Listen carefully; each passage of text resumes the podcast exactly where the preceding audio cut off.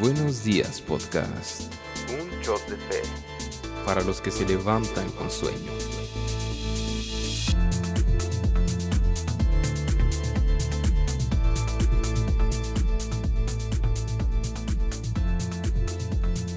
Buenos días podcast, bienvenidos a nuestro segundo episodio de la serie Fuertes y precisamente este episodio se llama Fuertes y estamos una vez más contentos. Buenos días Paz, ¿cómo estás? ¿Qué tal Sammy? Bienvenidos, buenos días otra vez. Estamos reiniciando esta dinámica de un pequeño podcast todos los días. Eh, con el interés de que la gente se despierte y tenga algo en que meditar de la palabra de Dios. Así como la frase que escucharon al principio, un shot de fe para los que se levantan con sueño. Y pues yo creo que para todos, ¿no? todos nos Depende de que te levantes, ¿verdad? Pero ese es el, plan. Te levantas con sueño, te tomas tu cafecito, los que les gusta el café. Sí. Tu té chai para los que toman chai. O tu Coca-Cola, ¿no? Para, de todo tipo. Lo que quieras tomar para despertarte. Y pues para despertar el espíritu también. Totalmente. Así que continuamos con esta serie que se llama Fuertes, que tiene que ver con la armadura de Dios. Y fíjate que no me fijé si el episodio pasado dije que la serie se llamaba La armadura de Dios. Pero bueno, cosas que de... Ya estaremos viendo ahí en la edición. ya, ya lo revisaremos otra Sí, ahí lo revisaremos. Pero continuamos en esta parte que justamente esta porción de, de esta serie se llama Fuertes. Así es. Y tiene que ver con, obviamente, la porción de la escritura en la que estamos basando la serie de la armadura de Dios en Efesios 6, del versículo 10 al 13 en esta semana.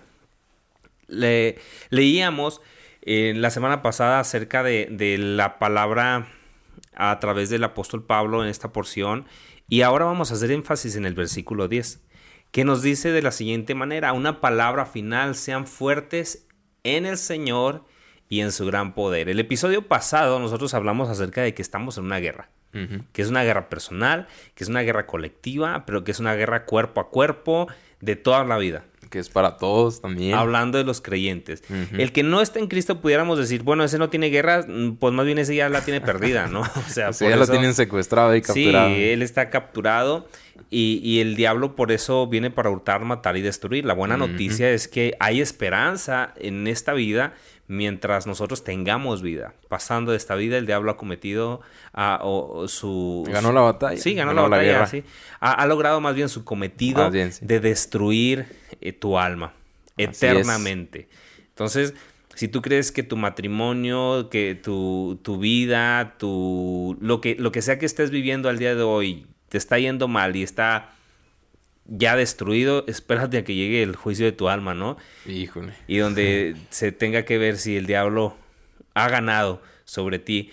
¿Por qué? Justamente por lo que el apóstol Pablo comienza diciendo en este versículo. Una palabra final, sean fuertes en el Señor. Y lo primero que nos dice es acerca de ser fuertes es que no podemos con nuestra propia fuerza. Definitivamente, no traemos una frase y dice así, luchamos contra Dios cuando menospreciamos sus reglas y las sustituimos por las nuestras. Pablo nos deja en claro lo siguiente, los cristianos no pueden recurrir a su propia fortaleza ni a su propia fortaleza interna. Fíjate cuántas veces nosotros intentamos ganar la batalla a nuestra manera. Es interesante, ¿no? Porque dices, tal vez si cambio ciertos hábitos en mi vida, tal vez si leo este libro para cambiar hábitos eh, o cierto de ese tipo de cosas uh, y buscamos estrategias humanas en nuestras fuerzas, pero te das cuenta que eres incapaz. No puedes en tus fuerzas. Fíjate que al inicio de, de este año yo uh, hay un blog, bueno, no un blog, hay un perfil de Instagram, varios pues, que, que, sigo con esta temática, creo que son dos o tres, uh -huh. uno en inglés y, y, otros dos en español, que hablan en contra de la pornografía. Uh -huh. Y trato de documentarme un poco en este tema porque sé que es algo, un problema recurrente. Entonces, la forma en la que ellos lo abordan se me hizo interesante porque una de las cosas que decía en el, en el blog, de, en el perfil en español, era no prometas que no lo vas a volver a hacer. Sí. Y, y, cuántas veces el, eh, eh, eh, bueno, el, el, el, la forma en la que ellos lo trataban o, o, lo explicaban es, cuando tú lo haces, lo prometes, en el momento en el que lo rompes, ya has hecho abajo todo, todo intento que tú quieras hacer. Sí. Porque tú pusiste una, un listón demasiado alto. Y esto muchas veces no es así de la noche a la mañana. Tiene que ser algo progresivo. Entonces ellos decían, no, no prometas que lo vas a hacer. ¿Cuáles son las promesas que nosotros a veces hacemos cuando no queremos volver a cometer un pecado? ¿Sí? Esta es la última Esta vez. es la última, sí. Perdóname, Dios, ya no lo voy a volver a hacer. Oye, no sé cuántas veces he escuchado o he leído perfiles de adiós Facebook, adiós Instagram, nunca más, para siempre. Clickbait, ¿no? En, en YouTube, me voy de YouTube. y están peor que cuando vuelven con, la, con el ex, ¿no? O sea, prometieron nunca volver están otra vez y otra sí, vez sí. y otra vez. Entonces, son promesas en tus fuerzas. Y Pablo nos dice, mira, esto es sencillo. No puedes en tus fuerzas, ni siquiera lo intentes a tu manera. Definitivamente no. Ahora, e- es una batalla que estamos hablando de manera espiritual. ¿Y cómo podríamos nosotros con armas carnales o armas incapaces? No, eh, dijimos en el capítulo anterior, nuestro enemigo es más fuerte que nosotros. Es Satanás mismo. Entonces, definitivamente, si nos paramos contra Satanás solos, es más fuerte que nosotros. No podemos en nuestras propias fuerzas. Es como un bebé tratando de pelear contra un adulto. Así Es es. imposible. Pero en cambio, si estuviera el papá Ahí cambia la cosa. y un papá musculoso, ah, ya, tú ya viste Ya. la película de Guerra de Papás. Oye, Sammy, nomás te faltó decir un papá musculoso, rico, tatuado, que, que huele a hombre rico. Pero no. y llegan otros tres guardias. Y no, no, no, Ah, imagínate. Bueno, ahí la tienes prácticamente ganada, pero en nuestro caso, Sammy, ¿qué, qué, qué tipo de... Bueno, yo no soy ese papá musculoso, ¿verdad? Definitivamente. Pero la esperanza que tengo es que Pablo me dice, no pelees en tus fuerzas, sino sé fuerte en el Señor. La Así primera es. declaración o la primera palabra que él utiliza es Señor. Curios. Esa palabra en griego traducida al español dice que significa eh, Cristo es el amo, dueño y soberano sobre nuestras vidas. Entonces, y si lo analizamos desde esa perspectiva, ¿qué somos nosotros? El dulos. O algunos lo pronuncian doulos, ¿no? El El esclavo, esclavo. siervo. Yo obedezco a mi amo. Yo respeto a mi amo. ¿Sabes qué es lo triste de esto? Que mucha gente quiere pelear las batallas espirituales sin Cristo como general, como capitán, como señor de tu vida. Sí, Tú quieres ser el, el- el mero mero de tu escuadrón. Estamos hablando del apóstol Pablo. Un hombre que yo creo que muchos admiramos en muchos aspectos que logró en el Señor y cómo Dios lo usó, pero él se describía en muchas, si no es que en casi todas, la mayoría de sus epístolas como Pablo, no solamente apóstol de Jesucristo, sino siervo de Siervo Jesucristo, de dulos. Y- muy curioso. Y esto es interesante, si tú no te percibes de esa manera delante de Dios, entonces lo único que va a suceder es que vas a creer que tú puedes vencer el pecado, vas a creer que tú puedes solucionar tus problemas, vas a creer que tú puedes rescatar tu matrimonio a tu manera, que tú puedes enderezar a tus hijos, que tú puedes vencer la corrupción o lo que tú estés viviendo en tu escuela, trabajo, lo que sea, y no es así, porque Jesús primeramente tiene que ser nuestro Señor. Y quisiera saber tú, ¿cómo sé si estoy fortaleciéndome o siendo fuerte en el Señor? Porque yo, yo a lo mejor y sí, está siendo Dios tu Señor y tú eres su dulos o su esclavo. Yo Y creo no- que ahí sería algo revelador. Y no te das cuenta. Es decir, tú puedes decir, no, sí, Jesús es mi sí. Señor, pero en realidad tu vida declara otra cosa. Por ejemplo, cuando nosotros hablamos acerca de, de las pasiones, acerca Sí. de lo que nos gobierna, acerca de lo que hay en nuestros corazones, una forma para saber si Jesús es nuestro Señor es eh, por qué nos apartamos de lo incorrecto. A- Aquí tengo una frase precisamente de esto y dice, cuando la pasión manda a buscar prostitutas, la hipocresía cancela la petición, pero por temor, temor al mundo y no por temor a Dios. No es porque quieres honrar a Dios, es por tu, entre comillas, reputación. Estás sustituyendo un pecado con otro pecado. ¿Jesús es Señor? Sí o no. Y cuando Jesús es Señor, ya no lo haces por agradar al mundo. Es verdad que hay veces que tienes que tomar decisiones porque están afectando la forma en que la gente te está percibiendo, pero esa no tiene que ser la motivación. No es como, por ejemplo, bueno, ya me voy a congregar todos los domingos para que pues no digan que yo falto. No, la razón por la que te congregas tiene que ser porque tú amas a Dios y te deleitas en celebrar eh, su victoria sobre la muerte, sobre el pecado, porque anhelas conocerle más, no porque quieres que, te, que el pastor ya no te hable. Lo vemos con una supercarga cuando es todo lo contrario. Cuando Jesús dijo, lleven mi yugo, que es fácil, es fácil de sobrellevar. Y cuando verdaderamente es tu Señor, no es una carga, al contrario, es un es deleite. un deleite. Entonces, en esta parte, nosotros vemos la forma en la que alguien que ve a Jesús como Señor, no solamente aborrece lo que Él aborrece, sino ama lo que Él ama. Totalmente. Eh, uno de los salmos dice, estamos listos como el siervo ah, prestos para escuchar los deseos de su amo. Y, es, y no es que estemos nosotros haciendo una apología acerca de la esclavitud humana eh, de ninguna manera, pero Cristo es nuestro Señor. Sí. Esta, esta forma en la que somos percibidos es porque Él nos cuida, Él nos ama, le pertenecemos, nos ha comprado a precio de sangre. Entonces, esto es lo que tú haces en el nombre de Dios, sea asistir, sea servir, sea orar, sea leer tu Biblia, sea congregarte, sea conectarte. ¿Qué te motiva?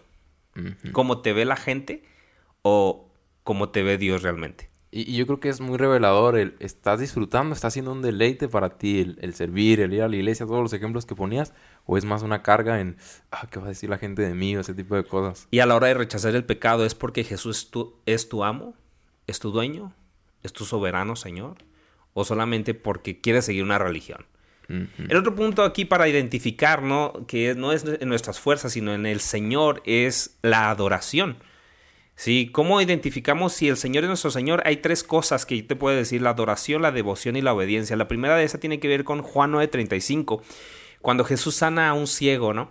Y, lo, sana y en el Sanedrín eh, los, los, líderes religiosos estaban enojados porque Jesús seguía sanando en sábado y, y, ellos decían, este es un pecador. Este hombre le dice, miren, este no es un pecador porque si no Dios no lo hubiera escuchado. Defiende a Cristo de alguna manera. Le preguntan, ¿quién crees tú que él es? Y él responde, bueno, él definitivamente tiene que ser un profeta, alguien de Dios.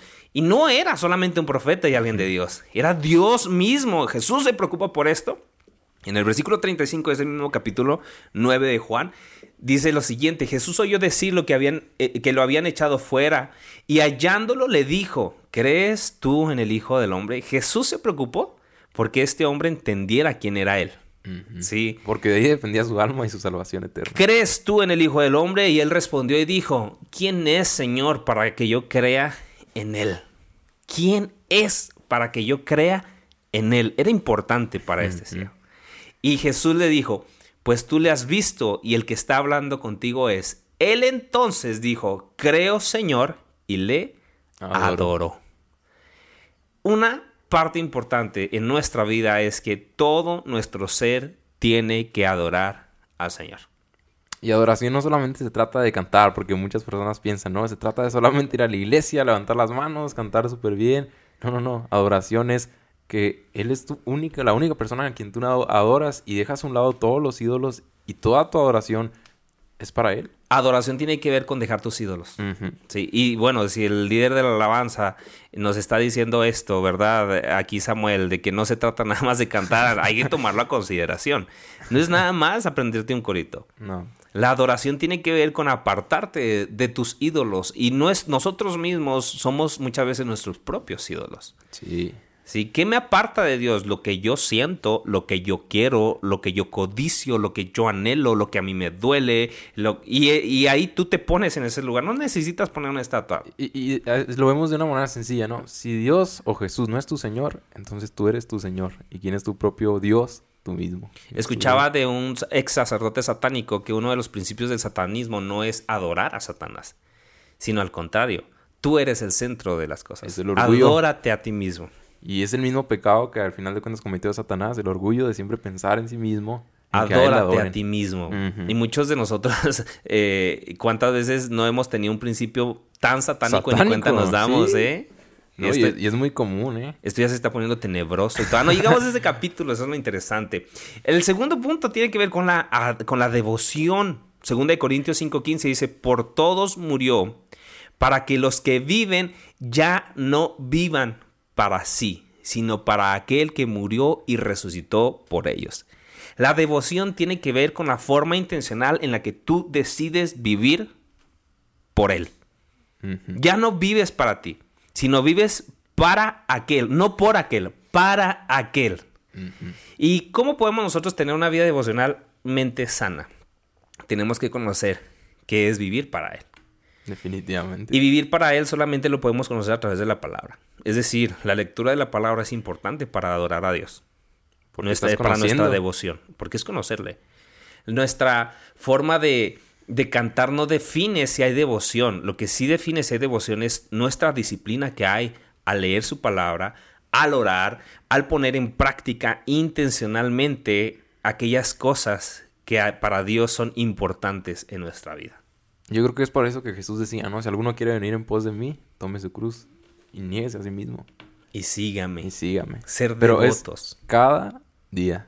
Cada día, o sea, esto es todos los días, no es, ay, toca domingo, voy a leer la. Biblia, voy a levantarme temprano, voy a orar, voy a ayunar. No, qué bueno que si el domingo lo tomas específicamente y con, con cierto mm, sentimiento de acción de gracias por, por ser domingo, pues qué bueno, pero no es el único día en el que nosotros estamos llamados a hacer esto. Aquí tengo una frase y dice, Jerónimo dice que un amor apaga a otro, esto es, que el amor de Cristo debe ahogar el amor al pecado. Solo entonces se mantendrá firme el decreto del alma contra el pecado. ¿Cómo te puedes llenar del amor de Cristo? Devoción. Devoción. Eh, eh, a veces yo creo que la gente, alguna gente le cae gordo, ¿no? Que el pastor, eh, en nuestro caso, les esté diciendo, conéctense a la oración, lean la Biblia, entrenle al reto, eh, congréguense a tiempo, lleguen temprano para adorar juntos al Señor, pongan en práctica la palabra, inscríbanse al estudio bíblico elemental. Y la gente lo puede ver así como que qué monserga, pero la iglesia tiene que facilitar justamente la devoción a Dios. Definitivamente. Porque, mira, va a haber algún momento en el que no vaya a haber nadie que te esté motivando a eso. Y esa devoción tiene que surgir justamente de esto que hemos aprendido. Esto se está poniendo como resortera, pero yo creo que eh, el- la pandemia y, y el estar en las casas y todo eso trajo mucho revelación sobre esto. Sí, porque ¿cuánta gente ya no volvió?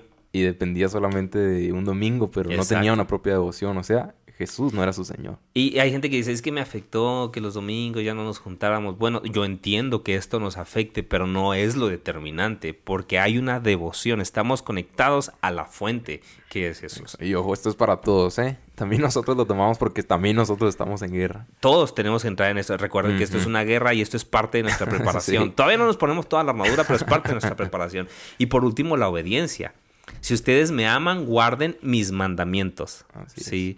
Entonces, eh, Jesucristo dijo esto. No lo dijo Pablo, no lo dijo Juan, no lo dijo ninguno de los apóstoles, no lo dijo ningún hereje, no lo estoy diciendo yo, el pastor. Si ustedes me aman, dijo Jesús, guarden mis mandamientos. Pablo nos dice, sé fuerte en el Señor. En el Señor. El Señor tiene que ser lo primero en nosotros. Él tiene que ser, eh, estamos, tenemos que estar sometidos a Él Pero en adoración, en devoción, en todo, todo obediencia. se conecta. ¿Cómo vas a adorar a Dios? Porque le amas, obviamente, pero ¿qué es lo que te va a motivar a la devoción? Pues la adoración porque lo disfrutas, pero ¿cómo vas a obedecer? Porque tienes devoción y conoces su voluntad. Exacto, no es, a la- no es de mala gana. Ajá. ¿Sí me explico? A veces sí es en contra de tus deseos y se siente feo para tu carne, porque yo no mi carne no quiere, pero mi espíritu se deleita en obedecer al Señor. Totalmente. Y cuando esto es solamente carnal o solamente aparente, te duele obedecer. No te sientes cómodo haciéndolo porque lo estás haciendo por ti, no por Él. Entonces, eh, ahí la pregunta es, cuando haces lo que haces en nombre de Dios, ¿sí? ¿Qué hay eh, como resultado en tu espíritu? Deleitas. Tiene que haber deleite. Y a la vez, en la carne, tiene que haber aflicción. Porque la carne está muriendo ante la vida del espíritu. Pero el deleite es mucho mayor. Tampoco estamos diciendo que ores encima de rodillas con dos fichas en las rodillas, ¿verdad? No se trata de ese dolor de la carne. Se trata de que se opone nuestra carne. Entonces Pablo nos dice, sean fuertes en el poder del Señor. Somos fuertes en el poder del Señor. ¿Y sabes por qué somos fuertes en el poder del Señor? Porque dice, en el poder del Señor y, eh, eh, eh, perdón, en el Señor y en su gran poder. Hay una frase aquí, si vas a la batalla sin él, es que crees tener más valor que Moisés, quien no se movía sin Dios. Si vas a la batalla sin Él, ¿cuál es la certeza que nosotros tenemos? Y, y qué valiente, ¿no? De- O sea, es como decíamos ahorita, estás delante de Satanás sin Dios. Sin Dios. No, por favor.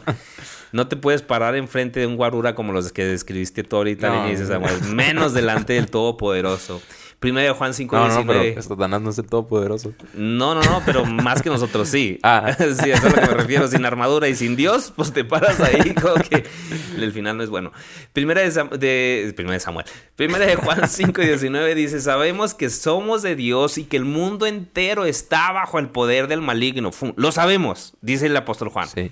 Y sabemos que el Hijo de Dios ha venido y nos ha dado entendimiento a fin de que conozcamos aquel que es verdadero y nosotros estamos en aquel que es verdadero, en su Hijo Jesucristo. Este es el verdadero Dios y la vida eterna. ¿En quién estamos?